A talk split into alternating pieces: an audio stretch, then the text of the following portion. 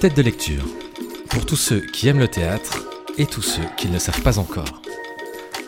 On est sur YouTube et sur toutes les bonnes plateformes de podcast. Nous sommes le jeudi 20 avril 2023. Bienvenue dans ce magazine à la rencontre de ceux qui font le théâtre. Auteurs, metteurs en scène, comédiens viennent nous faire une lecture de leur dernière pièce. Tête de lecture première saison, c'est tous les 20 du mois. Ce soir, dans Tête de lecture, nous parlerons adaptation de films au théâtre, mais aussi du monde du travail, à travers la pièce Ressources humaines.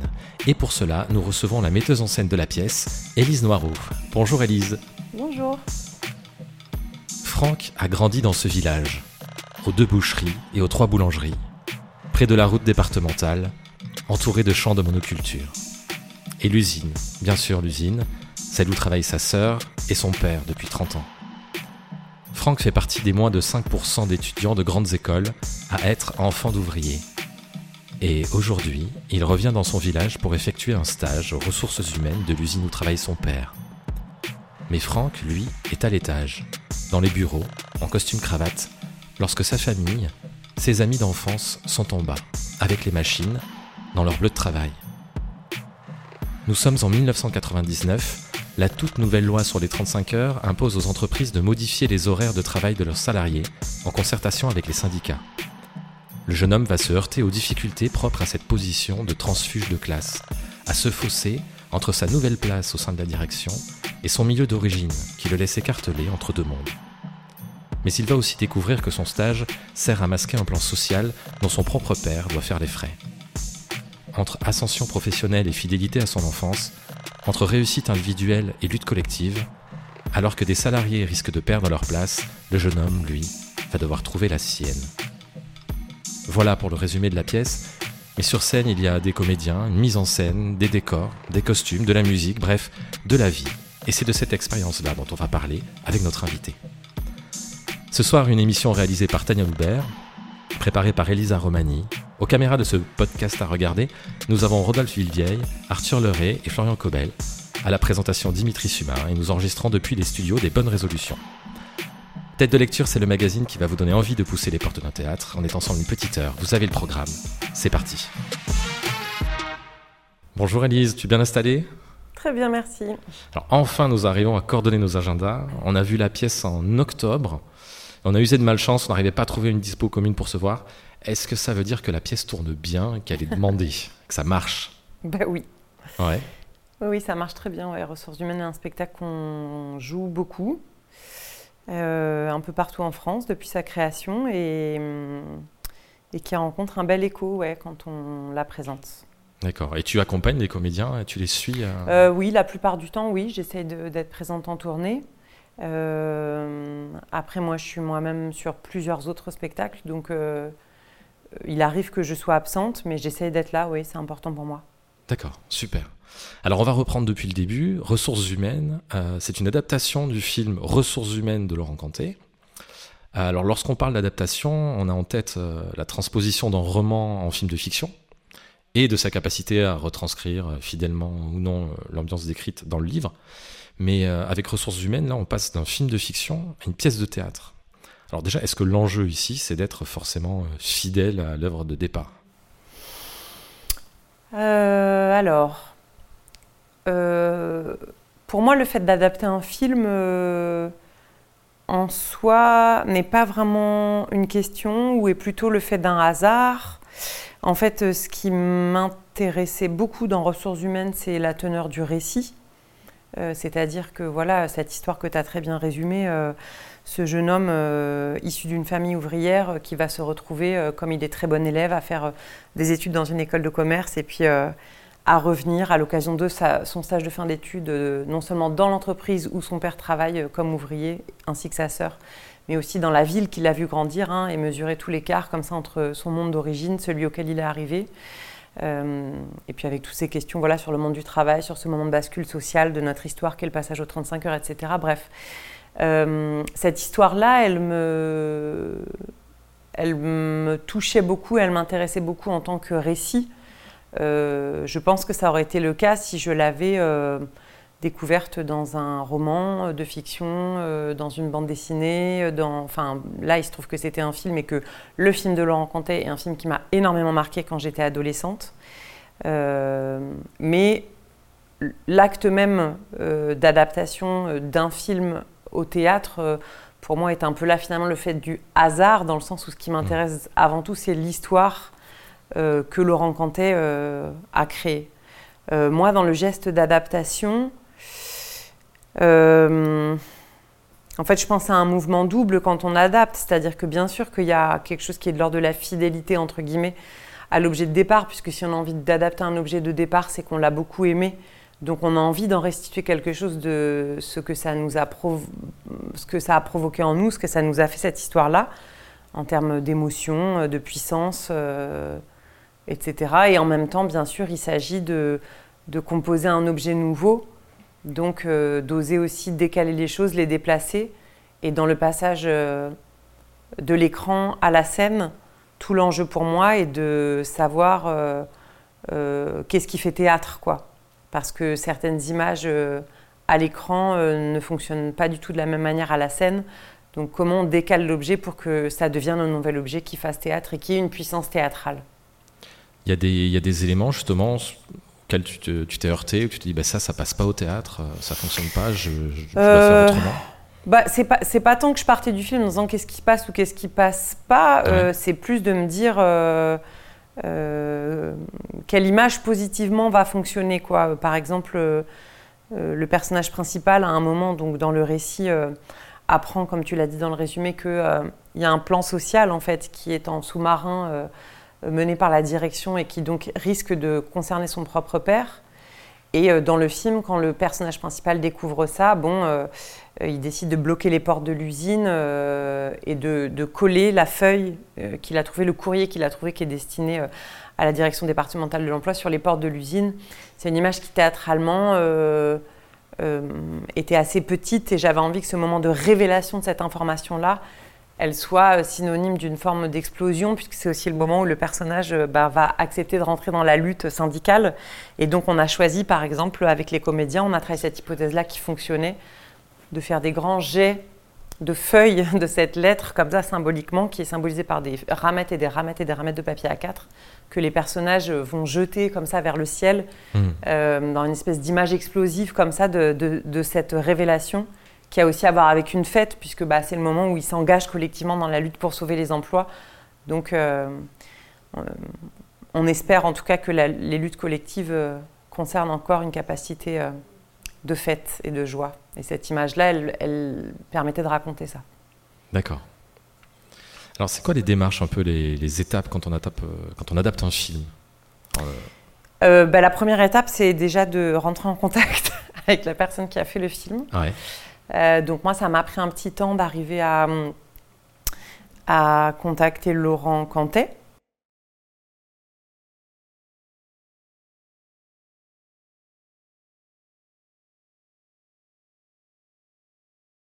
Quand on a réussi à se rencontrer après avec Laurent, euh, voilà, il a été vraiment extrêmement euh, confiant, d'accord. Enfin, je pense que ce que je lui ai raconté sur son film et pourquoi j'avais envie de l'adapter, ça l'a rassuré.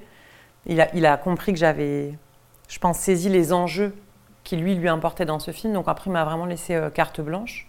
Et à partir de là, ben moi, j'ai commencé un travail euh, d'abord d'écriture euh, en partant ben, du récit du film, des scènes qui composent ce film, en voyant qu'est-ce qu'on garde. Dans les scènes qu'on garde, est-ce qu'on les garde telles quelles?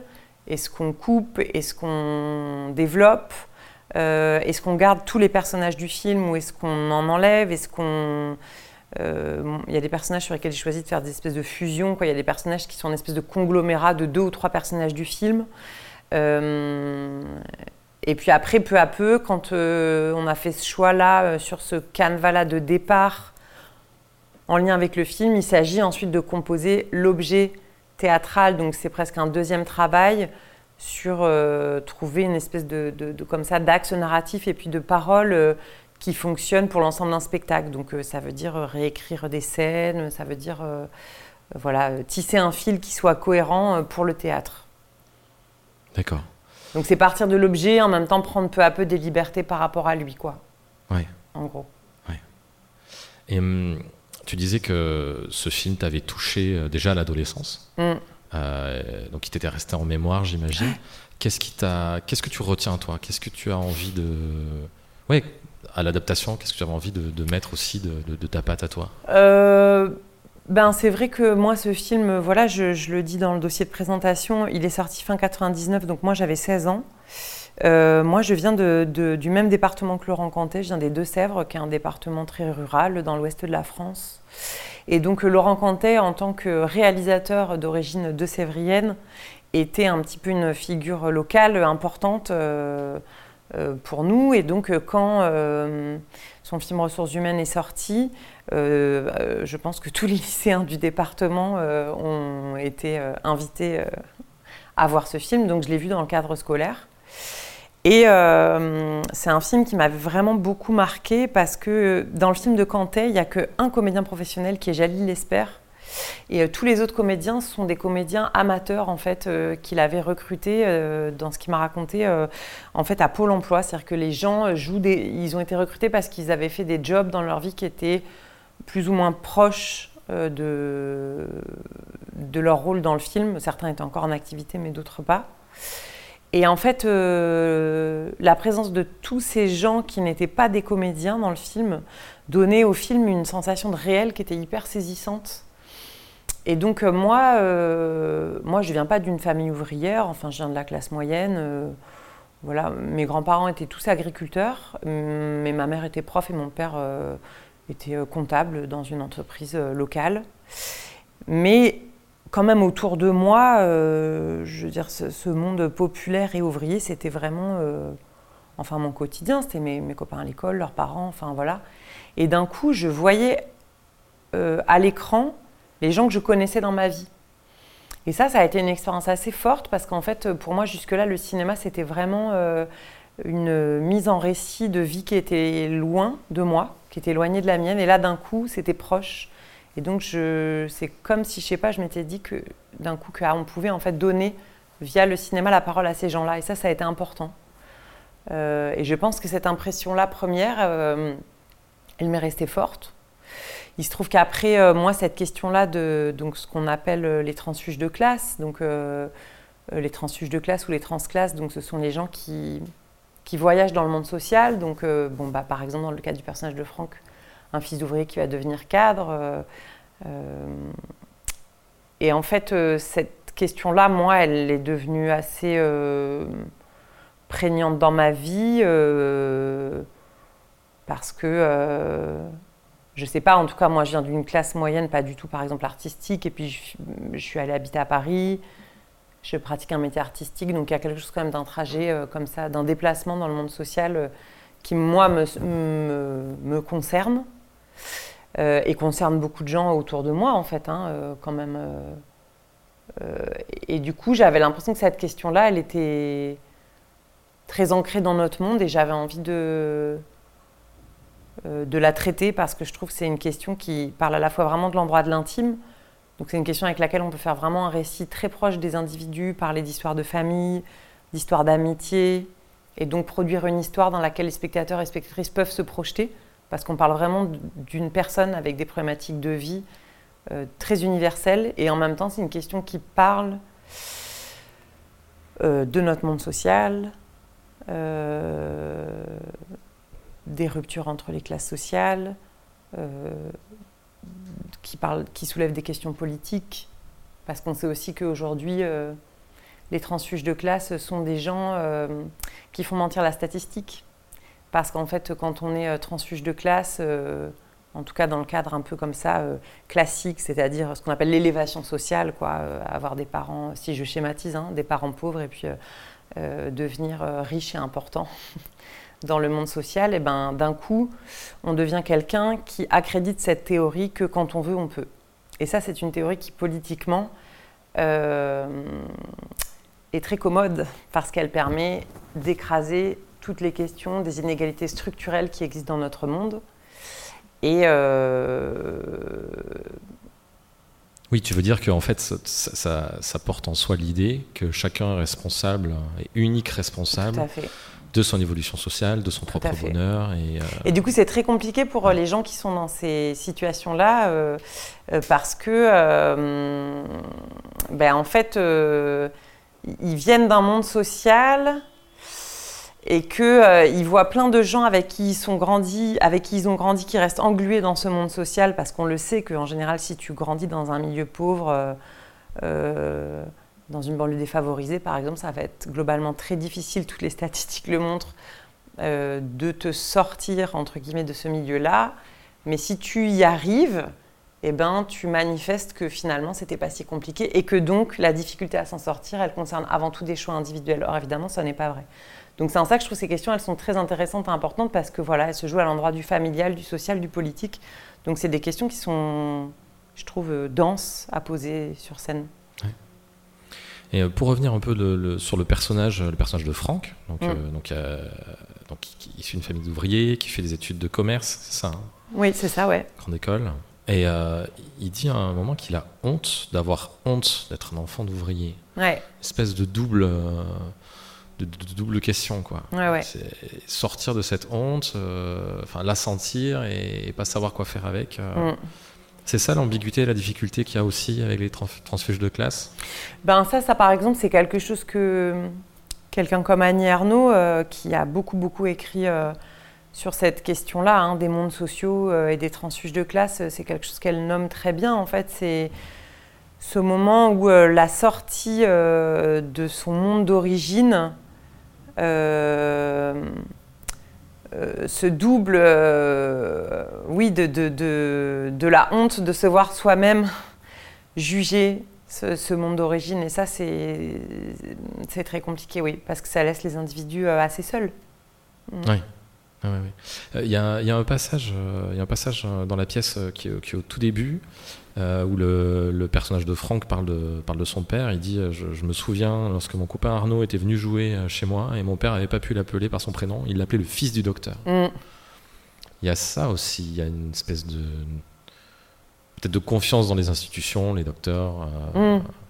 les policiers, voilà, des, des, des, métiers comme ça. Oui, puis ceux qui savent. Oui, ceux qui savent. C'est ça, moi, je trouve que de très touchant aussi dans cette histoire et de très intéressant dans l'histoire euh, qui a été écrite par euh, Laurent Cantet et Gilles Marchand, c'est que euh, en fait, c'est pas une histoire qui est manichéenne où les choses sont blanches ou noires, quoi. C'est-à-dire que le père, qui donc est un ouvrier, on pourrait penser qu'il va être hyper content de voir son fils s'engager dans la lutte pour sauver les emplois ouvriers. En fait, c'est l'inverse qui se produit. Il le vit comme une énorme trahison parce qu'en fait, pour lui, indirectement, l'ascension sociale de son fils était évidemment la gloire de sa vie et le projet de sa vie. Donc en fait, euh, de voir son fils euh, se battre contre son propre licenciement est une trahison, ce qui est un espèce de retournement euh, qui paraît complètement inouï, mais qui en fait pour lui est assez sensé, parce que lui c'est pas du tout un ouvrier politisé, et c'est pas du tout quelqu'un qui est insatisfait de sa position, quoi. C'est quelqu'un qui pense que les choses sont à leur place, que chacun a sa place, et que dans le monde il y a des gens qui savent et des gens qui savent pas. Et lui fait partie des gens qui savent pas. Et, et ça lui va en fait, il est ok avec ça. Et ça, je trouve que c'est c'est très intéressant et intelligent cette complexité-là, quoi. Oui. Oui, on parle, on parle aussi de code. Aussi. Est-ce qu'on a les codes mm. pour, euh, pour entrer dans, dans, un milieu, dans un autre? Euh, C'est quoi les codes qu'on peut voir euh, dans la pièce ressources humaines qui, qui, ressortent un peu?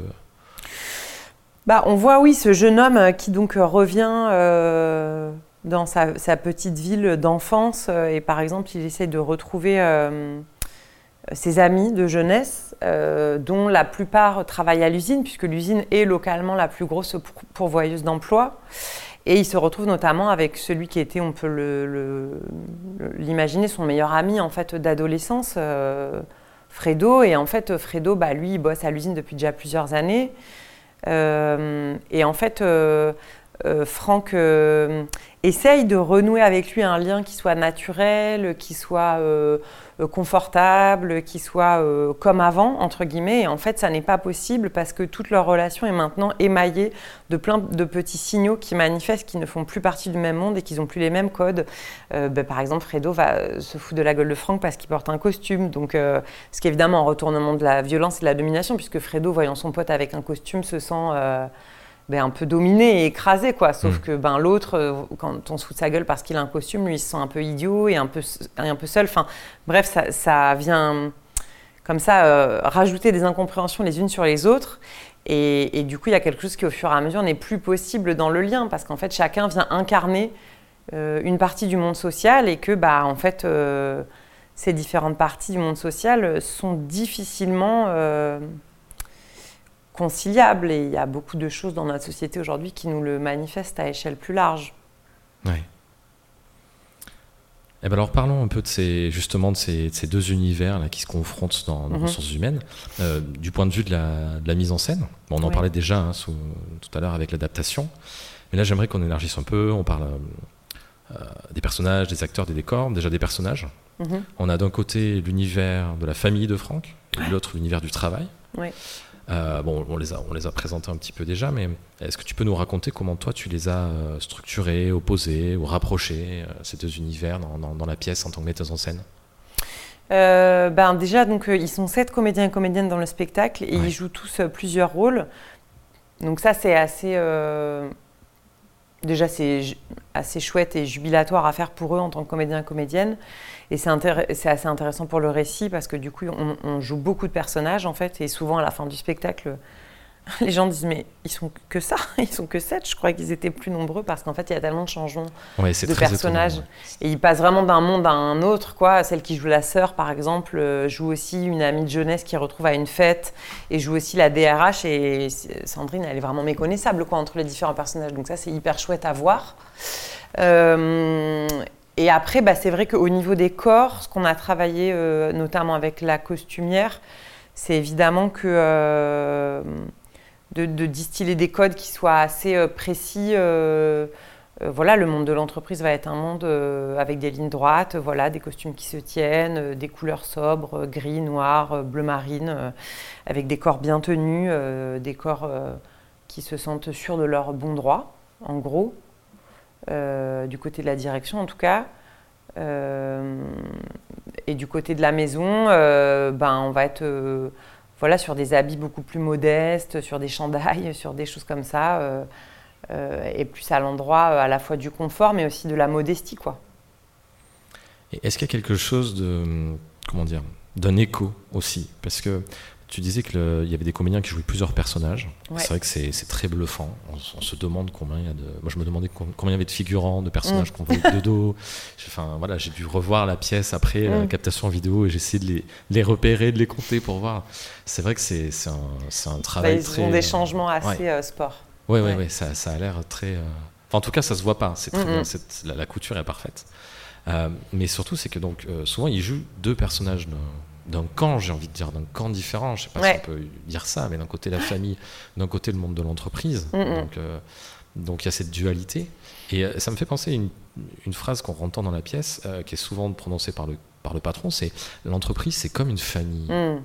Est-ce qu'il y a de ça? Est-ce que dans, dans, dans, ce jeu aussi de faire jouer plusieurs personnages par le même comédien, il y a l'idée de, de, de, cette famille aussi, d'une autre famille à côté, d'une nouvelle famille euh, je ne sais pas. Euh, en tout cas, ce qui est sûr, c'est que cette phrase-là du patron euh, qui répète plusieurs fois, effectivement, en disant l'entreprise, ça devrait être comme une famille, elle est très intéressante parce que le patron est vraiment sincère quand il dit ça. C'est-à-dire que lui se retrouve en conflit avec les syndicats de son entreprise sur cette question du passage aux 35 heures et puis des plans sociaux. Et c'est évidemment difficile pour lui parce qu'il se retrouve en situation de, bah, voilà, de, conflit et de tension à l'intérieur de son entreprise et que lui préférerait euh, bien s'entendre avec euh, les salariés avec qui il travaille. Euh, et en même temps, en disant ça, il y a, y a un refus de, de à la fois d'assumer sa position d'autorité et puis de voir aussi évidemment l'asymétrie qu'il existe entre entre ses salariés et lui, en fait, quoi. C'est-à-dire qu'il y a un endroit où, quand on brutalise euh, euh, les gens par euh, des licenciements, on ne peut pas leur demander ensuite de parler poliment et d'être gentil. on ne peut pas tout avoir, en fait. Et c'est intéressant, cette espèce de désir qu'il a que l'entreprise, se soit comme une famille, pour ça. Oui, peut-être aussi une famille euh, où il en serait le patriarche. Euh, bien sûr. Et il aurait oui, un peu tout à fait. C'est une famille. Ah bah oui, oui, bien sûr. C'est une famille hyper patriarcale, oui. Il y a donc le personnage du patron. Il y a le personnage de Franck et il y a le personnage de la syndicaliste aussi. Mhm. qui est un personnage intéressant dans le sens où il, crie. on a l'impression qu'il crie au loup au début. Mm. Enfin, c'est tout est problème, tout est problème, tout mm. est affrontement. Et et on, se rend compte après qu'elle n'avait pas forcément tort de, mm. tirer un certain nombre de, sonnettes d'alarme. Euh, d'ailleurs, elle dit au début, elle parle de négociation et elle dit la négociation, ça n'existe pas. Il n'y a que la lutte qui existe. Mm. Est-ce que euh, est-ce qu'on peut, enfin voilà, est-ce qu'on peut, est-ce qu'on doit toujours voir euh, aussi ces, ces histoires de trans, transfuge de classe et aussi de, bah, de négociation, de, de, confrontation entre deux univers comme comme une lutte bah alors c'est vrai que sur cette question de, la représentation du monde syndical, euh, je dois avouer que moi je suis assez euh, interloquée par euh, ce qui se passe dans notre société ces dernières années parce que c'est vrai que quand moi j'ai commencé à penser à ce projet, c'était en il y a trois ans quoi, c'était en 2000, un peu plus de trois ans, 2019. Et euh, on était quand même à un moment, donc c'était avant la crise du Covid et c'était juste après les Gilets jaunes.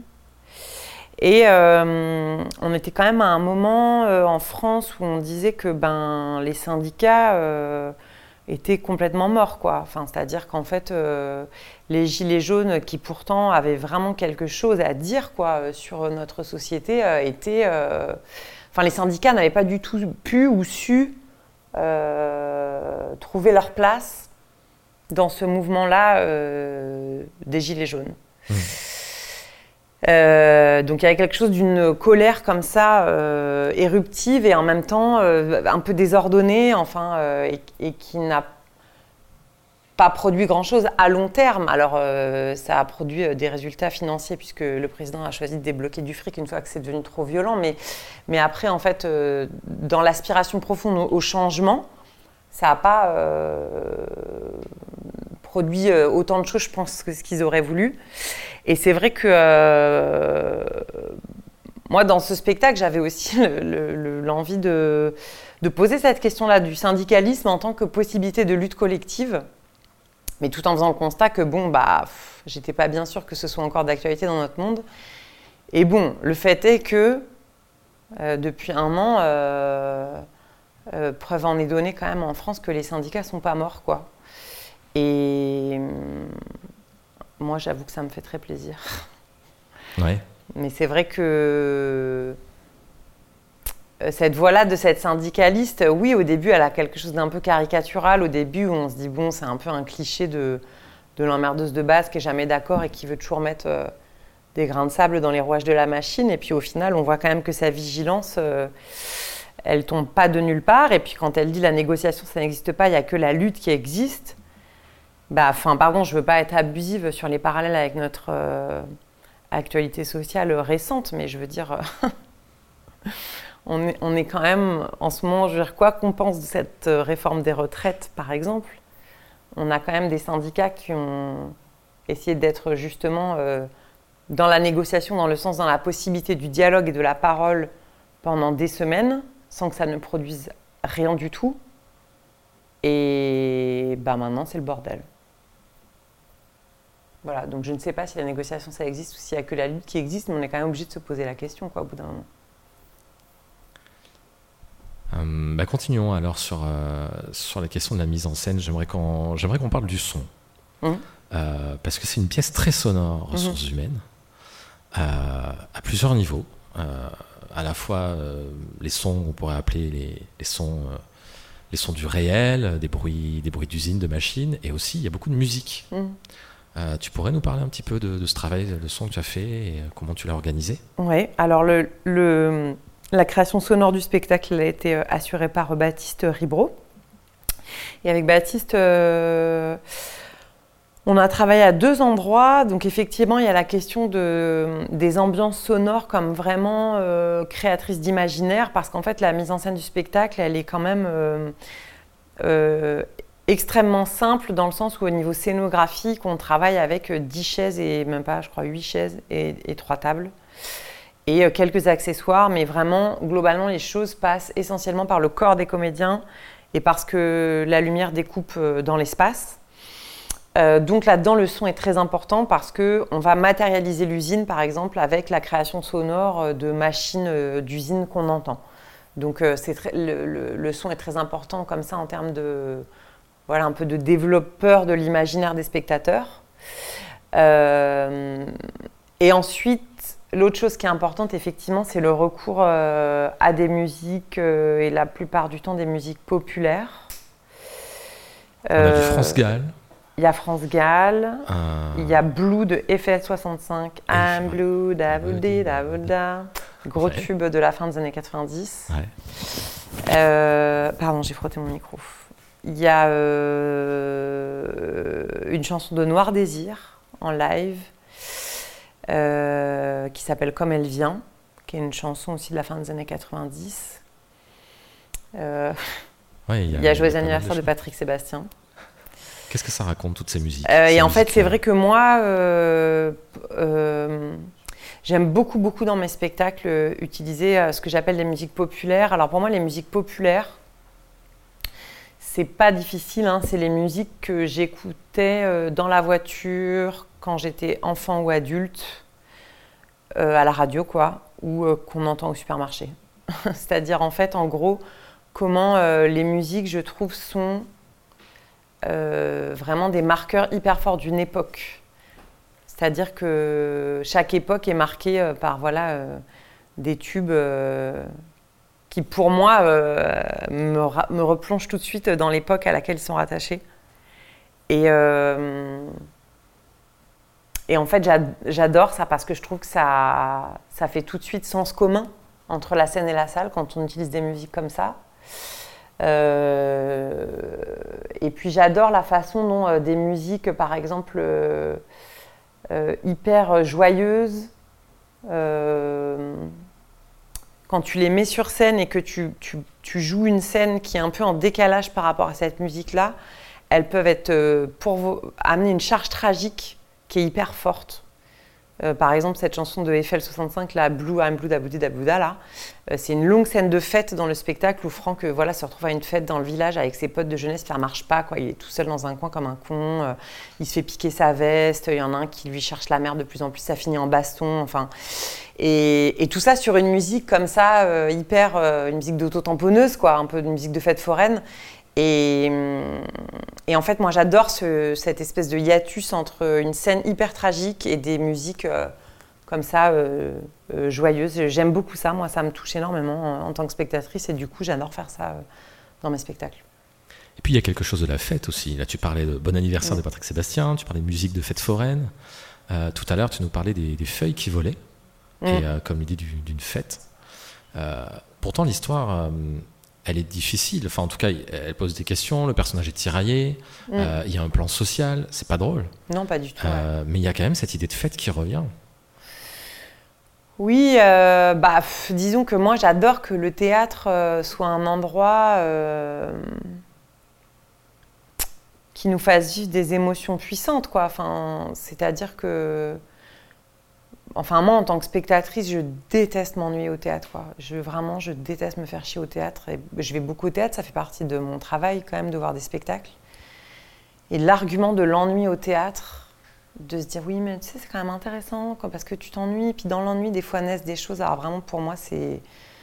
J'ai besoin de vivre des choses au théâtre, quoi. J'ai besoin de vivre des émotions, j'ai besoin d'être embarqué dans un récit, dans une parole, dans des corps en mouvement. J'ai besoin que ça me fasse des choses, quoi.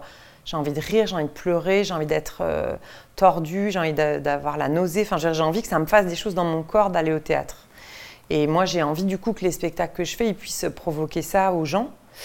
Et donc, euh, c'est vrai que le fait de pouvoir mettre en scène, euh, en plus là, comme ils sont sept dans le spectacle, c'est une assez grosse distribution, maintenant, sept comédiens et comédiennes. Et donc, de pouvoir travailler vraiment avec plein de corps en mouvement, oui, qui, font la fête ensemble ou qui se battent, enfin, ben, je trouve que c'est ça crée des, des, scènes qui sont puissantes et qui sont embarquantes euh, pour les gens. Et, euh, et j'adore ça. Enfin, J'aime que les gens ils puissent euh, vraiment être traversés par des émotions quand ils viennent voir ce spectacle-là. Et je crois que c'est ce que ça fait, donc tant mieux. Parce que les gens sont, sont, émus du spectacle en général. Oui. J'aimerais que justement qu'on élargisse un peu la, problématique de classe, de travail qu'il y a dans les ressources humaines au monde un peu du théâtre. Mm. déjà, en feuilletant les, critiques de la, de la pièce dans la, dans la presse, j'ai noté qu'on parlait d'une mise en scène accessible au plus grand nombre. Mm. alors ça veut dire quoi d'après toi? Et est-ce que tu es à l'aise avec cette, cette définition? Euh, oui, oui, c'est la journaliste de Libé qui a dit ça. Euh, oui, oui, moi ça me va très bien, cette idée-là, au contraire. Euh, ça me va très bien parce que moi, je, j'ai envie de faire des spectacles qui soient populaires et exigeants, c'est-à-dire des spectacles que n'importe qui puisse comprendre. Enfin, c'est hyper important pour moi quand je fais un spectacle de me dire est-ce que si quelqu'un là rentre dans la salle et n'est jamais venu au théâtre de sa vie, est-ce qu'il va pouvoir se dire euh, ok j'ai ma place, je comprends ce qui se passe, euh, euh, ça me parvient, j'ai une porte d'entrée ou est-ce que c'est excluant? Ça pour moi c'est hyper important.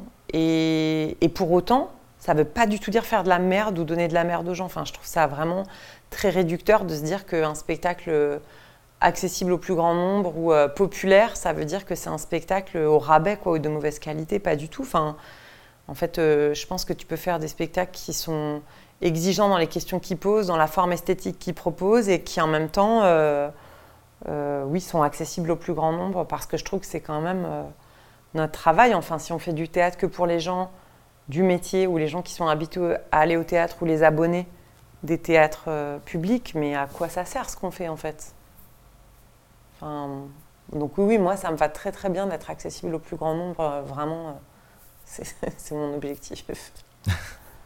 Et est-ce que ça veut dire aussi qu'il y a un théâtre qui n'est pas accessible? Bah oui, je pense, oui. Oui, oui, je pense. Euh en tout cas, euh, sans, être volontairement inaccessible, qui ne se pose pas cette question-là. Ça, c'est sûr.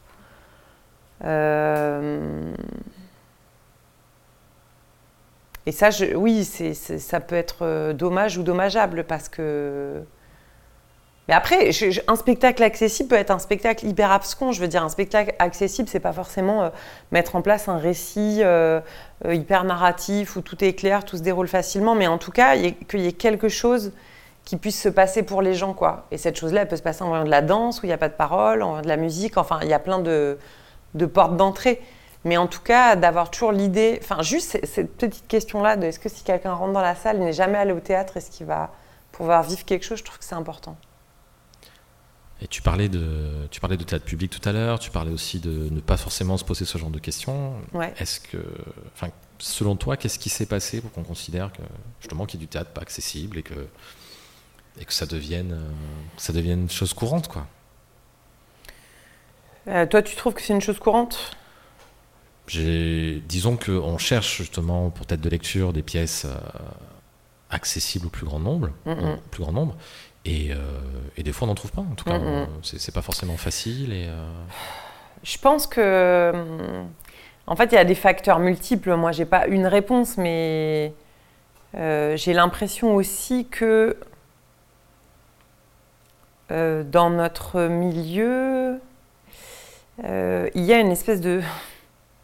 Des fois de surenchère à la crédibilité intellectuelle ou esthétique ou artistique euh, qui fait que des fois on peut se retrouver euh, aussi pour, poussé par des logiques euh, économiques, hein, c'est-à-dire de recherche de subventions, à faire de l'art qui soit avant tout de l'art qui coche les cases bah, en fait des tutelles quoi. Enfin de ce qu'on imagine des tutelles en plus parce que tu parles de tutelles est-ce que tu peux oui les tutelles pardon. Bah en fait les tutelles c'est tous les dispositifs de financement euh, du théâtre public. Donc ça va être euh, le ministère de la culture ça va être euh, les régions ça va être les théâtres subventionnés enfin voilà. Et en fait bah du coup on peut se retrouver des fois à faire un peu du théâtre en bocal quoi entre nous et qui s'éloignent le plus, euh, de plus en plus euh, du monde. Et ça, des fois, c'est un peu dommage. Mais en disant ça, je veux pas faire, être démago, quoi. Hein. Je veux pas euh, dire que tout théâtre, tout spectacle venant du théâtre subventionné est forcément du théâtre qui fait de la branlette et qui parle à personne. Pas du tout, parce qu'il y a des spectacles qui des fois peuvent être très abscons et qui moi peuvent me toucher vraiment en fait. Mais, mais, mais, il arrive quand même, c'est vrai que je vois des spectacles, je me dis, mais mon Dieu, mais c'est pour, mais c'est pour qui ce spectacle, quoi? Et pourtant, euh, voilà, moi j'ai deux masters en théâtre, enfin je veux dire, je suis un peu armée. Déjà, mais on ne devrait même pas avoir à dire ce genre de truc, je suis un peu armée pour aller au théâtre, mais dans ce cas-là, c'est pour qui le théâtre? C'est que pour les gens qui ont, une thèse en théâtre. Ça va pas, quoi, quand même. Et en plus, euh, les gens vont de moins en moins au théâtre, donc euh, c'est un peu se tirer une balle dans le pied aussi de faire des spectacles qui soient pas accessibles au plus grand nombre. Oui, j'allais dire aussi que c'est peut-être pas facile, tout simplement, de faire un théâtre accessible au plus grand nombre. Ouais, peut-être, ouais que faire venir des spectateurs, c'est mm. de plus en plus compliqué. Et arriver à mélanger, enfin, à, convoquer tout ça et à réussir tout ça, c'est pas gagné. Ouais, peut-être. Et de toute façon, créer, c'est difficile. Hein ouais. Je veux dire, tu peux aussi avoir la volonté de faire un théâtre populaire et puis en fait, euh, mm, que ça ne marche pas, que ça soit pas bien, hein, ça arrive. Hein. On peut tous se planter, moi la première. Est-ce que c'est une question de code? Comme on parlait tout à l'heure des codes euh, dans euh, Ça peut être une question de code, mais, mais pas que, je crois. Ça peut être une question de code, oui. C'est sûr que moi, personnellement, je, résous en tout cas euh, cette question du code en faisant des spectacles qui, globalement, proposent des narrations très accessibles. Mais parce que c'est ce que j'aime faire, je veux dire, c'est pas c'est pas un choix stratégique. Euh, moi, je, c'est vrai que je fais des spectacles qui posent des récits qui sont assez simples à suivre, quoi. C'est des histoires, tu suis un personnage, il y a un début, un milieu, une fin. C'est, c'est pas très crypté. Donc moi, je réponds à cette question-là pour moi-même comme ça. Mais encore une fois, c'est pas de la stratégie, c'est parce que c'est ce que j'aime faire. Et, hum, depuis qu'on a commencé euh, Tête de lecture, on a lu un certain nombre de dossiers de présentation des, des mhm. pièces pour préparer les émissions. Et Certains sont très évasifs sur les intentions des metteurs en mm. scène, sur les dispositifs scéniques mis en place. Bon, voilà. Souvent, c'est très abstrait. Mm. Et, sans voir la pièce, c'est difficile de comprendre ce qui est écrit. Mm. Euh, parfois, même après avoir vu la pièce, on s'interroge encore. Mais alors, le dossier de ressources humaines, euh, ça, il, est, il, est, sorti du lot, parce que, en tout cas pour ce sujet-là, parce que c'est limpide, hein. tout est clairement expliqué. Euh, les intentions sont là, tu décris précisément tout ce que tu as mis en place. Enfin, je sais pas si c'est toi qui l'as rédigé d'ailleurs. Mhm. Euh, et, voilà, tu expliques pourquoi tu l'as fait. Alors bon, on, va pas, on va pas essayer de te définir que par ce biais-là, mais est-ce que c'est aussi emblématique euh, des personnes qui peuvent s'identifier comme transfuges de classe, de rendre explicite ou d'éviter de, de, crypter un discours, mhm. voilà, de pas le réserver une poignée d'initiés ou de sachants oui, euh, oui, sur... bah, moi je trouve que c'est un peu la main des politesses, mais peut-être que je me trompe. Enfin, je veux dire que tout le monde puisse comprendre et lire un dossier et, et de dire euh, simplement mais précisément les choses. Oui, je trouve que c'est ça simplifie la vie de tout le monde. Euh, c'est peut-être un syndrome de bon élève aussi. Très bien. Bon alors vu qu'on te reçoit aujourd'hui pour ressources humaines, on te propose un questionnaire façon entretien d'embauche. Avec des questions. Euh, alors, ouais, alors des questions bateaux qu'on trouve dans les entretiens. Mhm.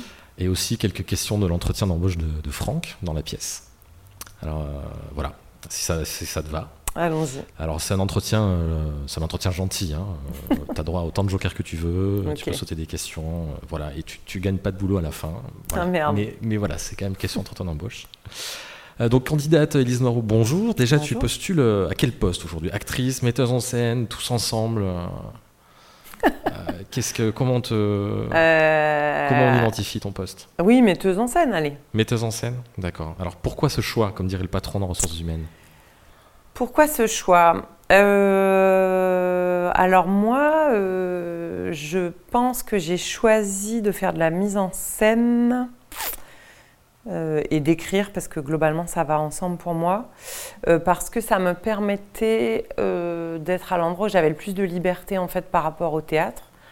mon premier travail c'était et c'est toujours comédienne puisque je continue à jouer mais c'est vrai que l'endroit de la mise en scène c'était l'endroit où je pouvais porter une parole qui me voilà qui était la mienne en fait quoi hein, des spectacles qui étaient les miens vraiment et ça c'était un endroit de liberté de création qui me, qui me plaisait, qui me rendait heureuse. quoi. Est-ce qu'il y a des trous dans ton CV Ah, est-ce qu'il y a des trous dans mon CV euh, bah, En tout cas, par rapport au théâtre, moi j'ai mis un peu de temps. Euh, puisque déjà avant de faire une école de théâtre, j'ai fait une licence de lettres modernes pendant trois ans. Et puis que même après mon école de théâtre, moi j'ai quand même été longtemps à la fac. Hein. Euh, même, quand j'ai commencé à bosser comme comédienne, euh, je suis quand même retournée, parce que j'ai fait une, licence de lettres en trois ans, après une école de théâtre en trois ans, et après tout en commençant à bosser comme comédienne, je suis retournée à la fac pour faire deux masters en fait. Donc j'ai fait un master en recherche en études théâtrales à Paris 3. Et j'ai fait un master pro en mise en scène dramaturgie à Paris 10. Donc c'est pas tant des trous, c'est plus que euh, j'ai longtemps été en formation. J'aimais beaucoup l'école, moi. Ouais. Mm. Bah justement, c'était ma question suivante. Qu'est-ce que tu retiens de tes études? Euh, bah, Moi, je retiens le plaisir de la gratuité d'apprendre et d'apprendre gratuitement. Moi, j'aurais beaucoup aimé faire une thèse. Je ne l'ai pas fait, peut-être je le ferai un jour, mais en tout cas, euh, euh, la recherche, euh, les études universitaires, moi j'ai vraiment adoré ça pour la formation intellectuelle, quoi, et le, oui, le fait d'apprendre comme ça dans une forme de gratuité, quoi. un temps ouvert pour la formation de l'esprit, je trouve que c'est vraiment hyper, hyper précieux. la formation de comédien et de comédienne en école, bon, moi j'ai fait une école privée que était pas mal, que était pas pire, pas mieux que plein d'autres écoles privées à Paris.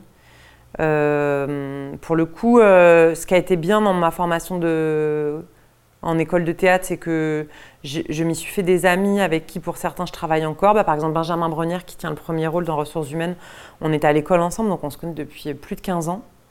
Euh, donc ça, ça a été super précieux de rencontrer des gens qui sont devenus des amis puis des partenaires de travail. Euh, et en même temps, euh, je trouvais que dans la formation euh, du jeune comédien ou de la jeune comédienne, comme ça en école privée, il y avait quelque chose de hum, des fois d'un peu trivial, quoi, dans le sens où je trouvais qu'on nous formait autant à jouer du théâtre classique que à faire des castings pour des pubs, que à faire de la figuration, que tout se valait un peu. Et c'est pas faux de dire que tout se vaut, dans le sens où quand tu commences comme comédien, faut bien bouffer, donc faut bien bosser, mais Bon, je trouve quand même que quand tu vas vers ces métiers, c'est des fois parce que tu es poussé quand même un peu par euh, une forme d'idéal, d'une aspiration à vivre des expériences artistiques et pas forcément à faire des pubs pour euh, les céréales, même si c'est bien payé des fois et du coup ça peut être important de le faire. Et du coup, euh, je trouvais que des fois on n'était pas assez poussé à, à bah, en fait tout simplement à, à se prendre en main et à faire nos propres projets parce que souvent c'est c'est ça euh, la clé hein, quand tu sors de l'école de théâtre. Et ça, j'aurais aimé le comprendre un peu plus vite, mais bon, j'ai quand même fini par le comprendre, donc ça va. Est-ce que tu as fait des, petits boulots pendant tes ah études? Qu'est-ce que tu as fait? Alors, j'ai fait la cueillette des pommes en Vendée, pas mal d'années. J'ai vendu des abonnements pour l'OFUP, qui était un organe qui vendait des abonnements aux étudiants à des tarifs préférentiels. Et ça, c'était vraiment un boulot un peu sale parce que tu étais payé à la commission en fait. Donc on était dans, les, dans le hall de la fac en début d'année et on arrêtait tous les jeunes étudiants qui mmh. arrivaient. Et nous-mêmes, on était étudiants à la fac. Donc vraiment, le pitch, c'était euh, Salut, tu viens t'inscrire cette année, tu es en première année. Et ensuite, en gros, tu expliquais aux jeunes qui arrivaient et qui avaient un ou deux ans de moins que toi, pourquoi s'ils s'abonnaient pas à un, deux ou trois magazines, il allait à peu près foirer ses études. Et sauf que toi, tu avais des commissions sur les abonnements qu'ils prenaient. Donc tu avais tout intérêt à ce qu'ils en prennent le plus possible. J'ai été serveuse beaucoup. J'ai été serveuse euh, dans des restaurants, dans des bars. J'ai fait beaucoup d'animation aussi. Moi, j'ai mon BAFA, donc j'ai fait vraiment euh, des centres de loisirs, des colos, des camps, des, vraiment tout ce que tu veux. Euh, j'ai fait, fait des animations d'anniversaire pour enfants. J'ai fait du babysitting. J'ai fait vraiment beaucoup de choses. J'en oublie, je pense. Il y, a, des choses qui te sont revenues pendant l'écriture de cette pièce, Je te justement, ces moments-là Oh ben... Euh, sur celle-là, pas spécifiquement. Sur d'autres pièces, oui. Enfin, moi, j'ai écrit aussi une trilogie seule en scène où je parle beaucoup de mon parcours euh, d'enfance, d'adolescence et de jeune adulte. Et je parle justement de mon arrivée à Paris à 19 ans. Et euh, je joue notamment un personnage d'une mère bourgeoise euh, qui recrute donc mon personnage pour garder son fils qui s'appelle Agamemnon. Et ça, c'était directement inspiré de mes expériences dans la grande bourgeoisie de l'Ouest parisien. Hum, est-ce que, enfin, qu'est-ce que c'est ton, ton, rapport au travail justement Vu qu'on est là-dedans, je change un peu l'ordre de mes mmh. questions. Est-ce que c'est quelqu'un qui bosse beaucoup Mon rapport au travail. Ouais. Euh, ben, à mon travail à moi, tu veux dire? Oui. Alors, euh, mon travail à moi, euh, ben moi, c'est vrai que j'ai la chance de donc d'être intermittente du spectacle déjà depuis une quinzaine d'années. En France, on a ce système de l'intermittence du spectacle qui donc nous permet, si on travaille suffisamment en tant qu'artiste ou technicien du spectacle vivant pendant une durée d'un an, euh, d'ouvrir des droits à Pôle emploi pour une année à nouveau. Et puis tu dois pendant cette année-là refaire tes droits. Et puis donc en fait, en gros, on a un système qui prend en compte l'intermittence inhérente à nos métiers, puisqu'on a des périodes où on travaille beaucoup, des périodes moins, des périodes plus, euh, et qui permet de lisser un peu tes revenus si tous les ans tu justifies que tu as assez travaillé. Donc ça déjà, euh, c'est un cadre important à poser et c'est quand même précieux qu'on ait ça en France. Euh, moi, donc, je, vis du théâtre depuis voilà, une quinzaine d'années. Et j'ai eu la chance, au fur et à mesure de comme j'ai fait mes propres spectacles, de vivre quand même au final principalement assez vite de mes propres créations, donc du travail de ma compagnie, même si je continue à bosser comme comédienne ailleurs, mais quand même l'essentiel de mon activité, c'est quand même mes spectacles à moi. Donc ça, c'est super parce que c'est hyper précieux et libérateur de se dire bah en fait je suis pourvoyeuse de mon propre travail en gros euh, et en même temps c'est aussi beaucoup de travail et une grosse euh, charge hein, c'est pas mineur de, de, bah, de, créer des spectacles euh, d'être dépendant de ça pour tes tes revenus puis de gérer aussi toute l'activité que, demande une compagnie théâtre, puisque moi je gère une compagnie, donc je travaille aussi avec des gens, euh, à l'administration, à la presse, à la diffusion, à la technique, à les comédiens, enfin. Donc c'est en même temps euh, organiser euh, ta vie autour de la création, parce que le but c'est quand même de créer des spectacles qui vivent, qui soient vus, qui tournent. Et ça, ça nécessite vraiment du temps mental et puis du temps de création. Et en même temps, c'est comme gérer une PME par ailleurs, c'est-à-dire c'est vraiment euh, faire des contrats, monter des budgets, trouver du fric, euh, réserver des billets de train. Enfin, ça c'est l'administration qui le fait, mais je veux dire, il faut quand même euh, un peu chapeauter tout ça. Donc c'est vraiment un peu deux jambes comme ça qui sont un peu différentes.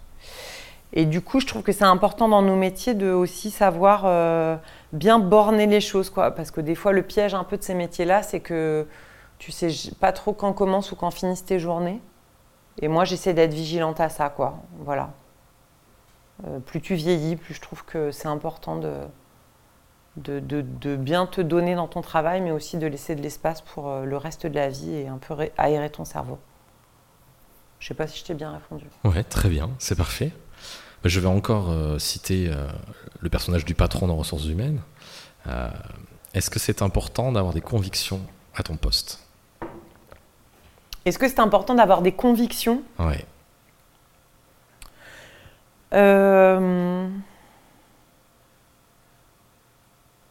alors, je pense que c'est important. Euh, alors, des convictions dans le sens euh, croire à ce que tu fais, croire en tes projets, croire en ton désir, en ce que tu as dans la tête. Ça, c'est des convictions et c'est important parce que, bah, en fait, si tu n'as pas ça, personne va faire tes projets et puis ni même se battre pour tes projets à ta place. Donc ça, oui, c'est, ça demande beaucoup de, de persévérance, d'humilité euh, et d'une forme de foi quand même.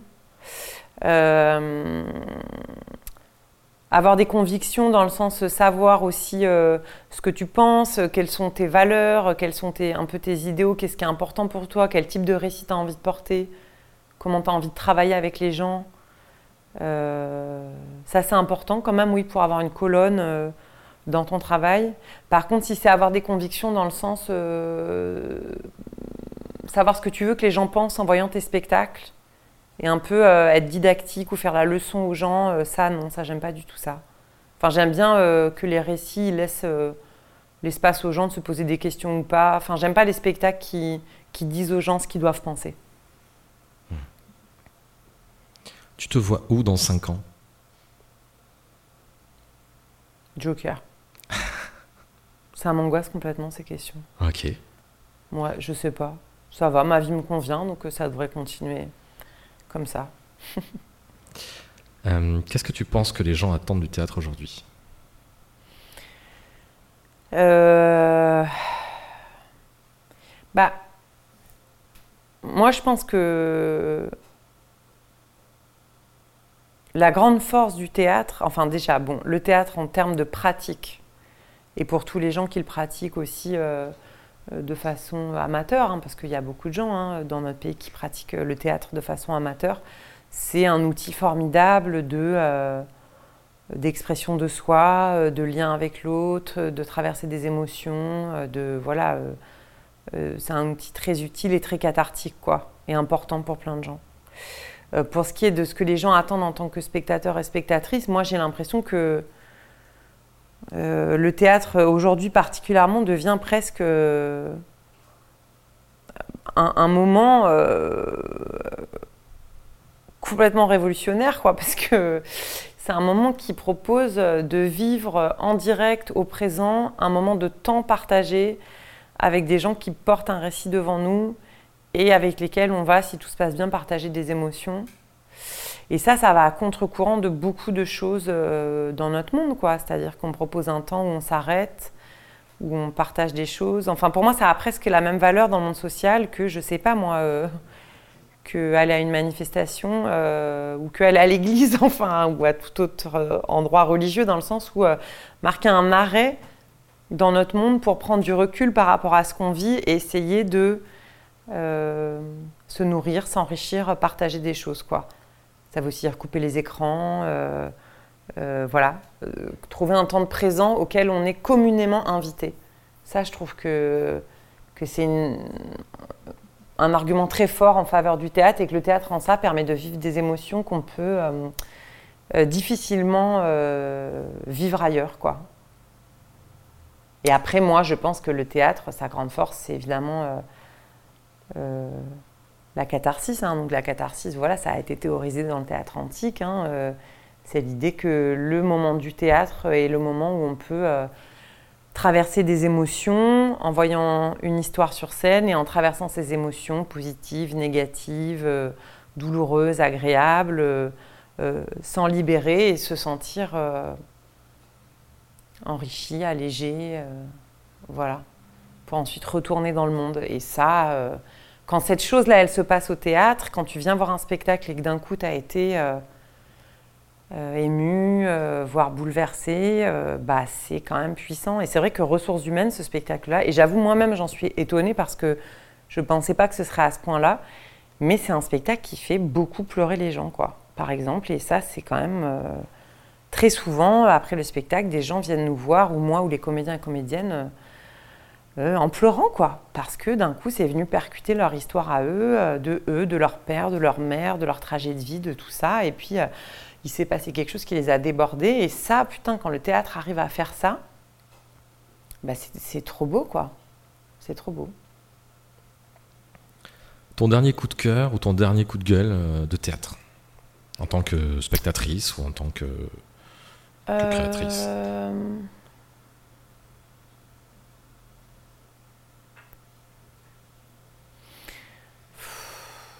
Bah, le truc qui me vient, c'est plutôt un truc que j'ai pas aimé, mais j'aime mieux parler des trucs que j'ai aimés. Mais alors, qu'est-ce que j'ai aimé récemment? Attends, je réfléchis deux secondes.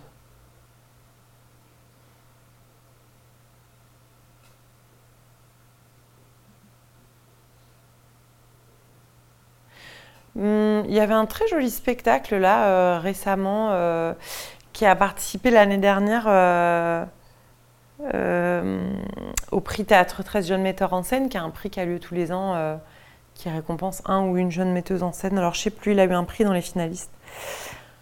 Un spectacle qui s'appelle 4211 km, qui a été écrit et mis en scène par alors Aïla, je crois que son famille c'est Navidi, mais il faut pas que je, l'écorche. Aïla Navidi, je crois.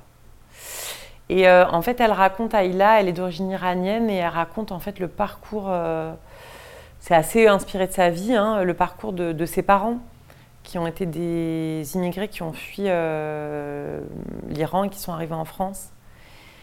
Et euh, tout leur parcours de vie, à la fois à l'endroit de l'intime et du politique, quoi. Et qu'est-ce que c'est être euh, des exilés quand tu adores ton pays mais que tu dois le fuir pour des raisons politiques. Et c'était un très beau spectacle. je l'ai vu au Théâtre 13, ils ont rejoué Théâtre de Belleville et je crois qu'ils seront à Avignon cet été. C'était un très beau spectacle, très simple, très sincère, très intéressant dans les questions qu'il posait, avec des bons comédiens et comédiennes. Vraiment, j'avais beaucoup aimé ce spectacle. Voilà, je préfère dire un truc positif. Super. Eh bien, on va toucher à la fin de cet entretien.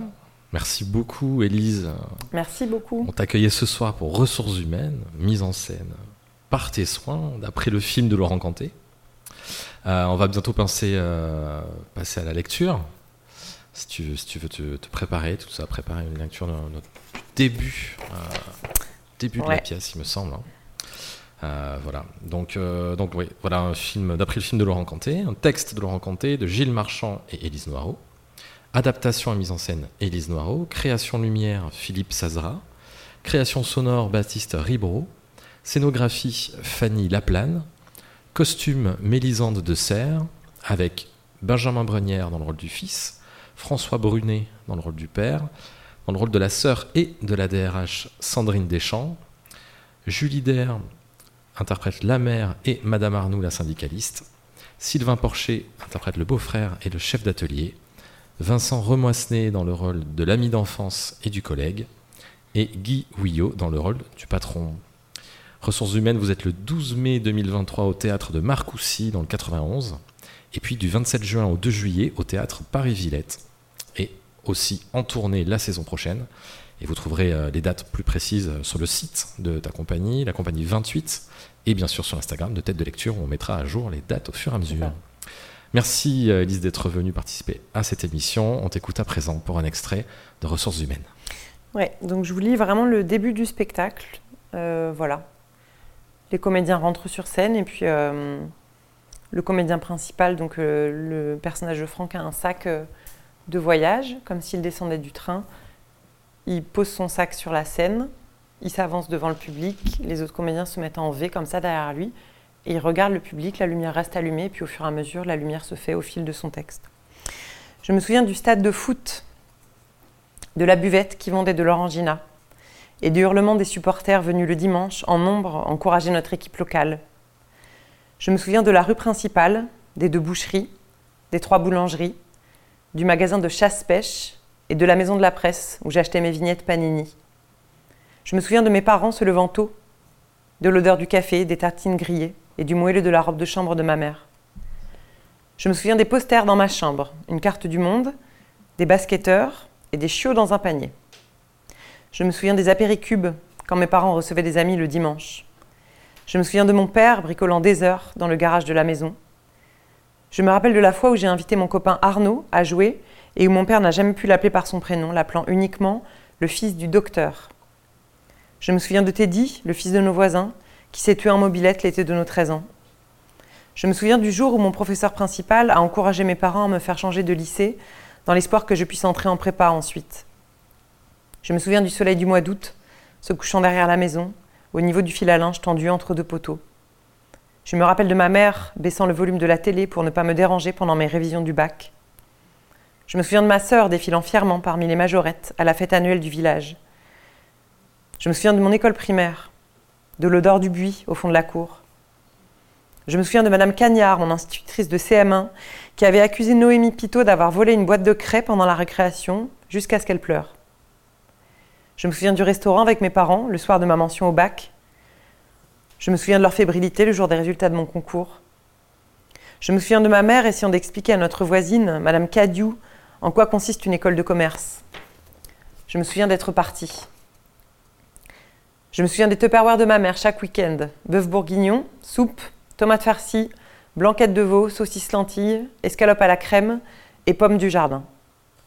Je me souviens, enfin, de la petite étagère en bois fabriquée par mon père pour que je puisse ranger mes livres dans mon petit studio parisien. Depuis la fenêtre du train, rien n'a changé. Les champs de monoculture, la départementale, Intermarché, l'usine, au loin. Moi non plus, je ne crois pas avoir changé. Personne ne change. On grandit. C'est tout. Et voilà. Merci beaucoup, Élise Noireau, d'avoir été notre tête de lecture. Merci. Avec tête de lecture, appuyons sur pause, prenons le temps de chercher du sens dans ce qui nous entoure. Dans ce monde qui va vite, il est urgent de ralentir. Quoi de mieux alors que de s'asseoir au fond d'un fauteuil de théâtre, de se retrouver entre humains et d'entrer dans cet autre univers. Il n'y a plus qu'un pas à faire, celui qui vous fera passer les portes d'une salle de spectacle. On vous y espère nombreux, c'est notre but. C'est la fin de ce magazine pour ceux qui aiment le théâtre et ceux qui ne le savent pas encore. Tête de lecture.